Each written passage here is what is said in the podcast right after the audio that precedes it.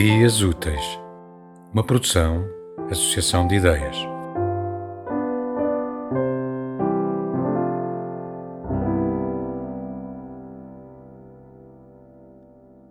Breve ontologia doméstica.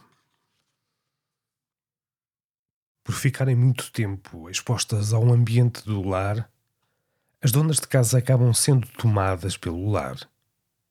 É como uma doença as cenas domésticas avançam no seu sono como a febre avança no sangue.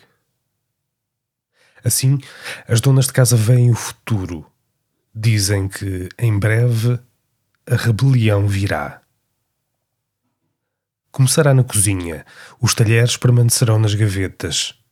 Mas, à noite, a certa hora do sono, teremos pesadelos envolvendo rostos deformados, tal como quando os vemos refletidos no aço da colher, bocas tortas, narizes enormes, côncavos, convexos.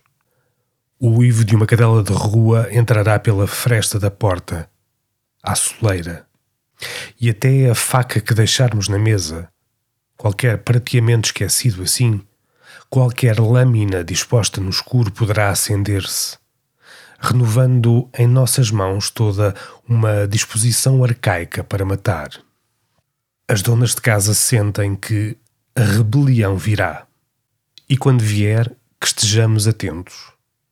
Porque será silenciosa. As taças usadas nas festas de fins de ano seguirão intactas nas cristaleiras, tomadas de pó. Mas nossa visão do mundo mudará completamente assumindo-se de acordo com o modelo de entranhamento da luz na água. E veremos tudo como fulgor, e teremos medo que a linha tenue que opera a separação entre a claridade e os nossos corpos venha a se romper. A cegueira será para nós a grande ameaça, maior do que foram as guerras, a peste, a fome.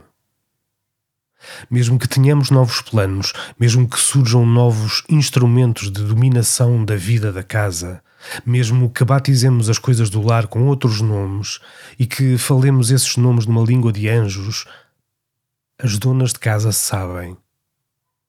A rebelião virá.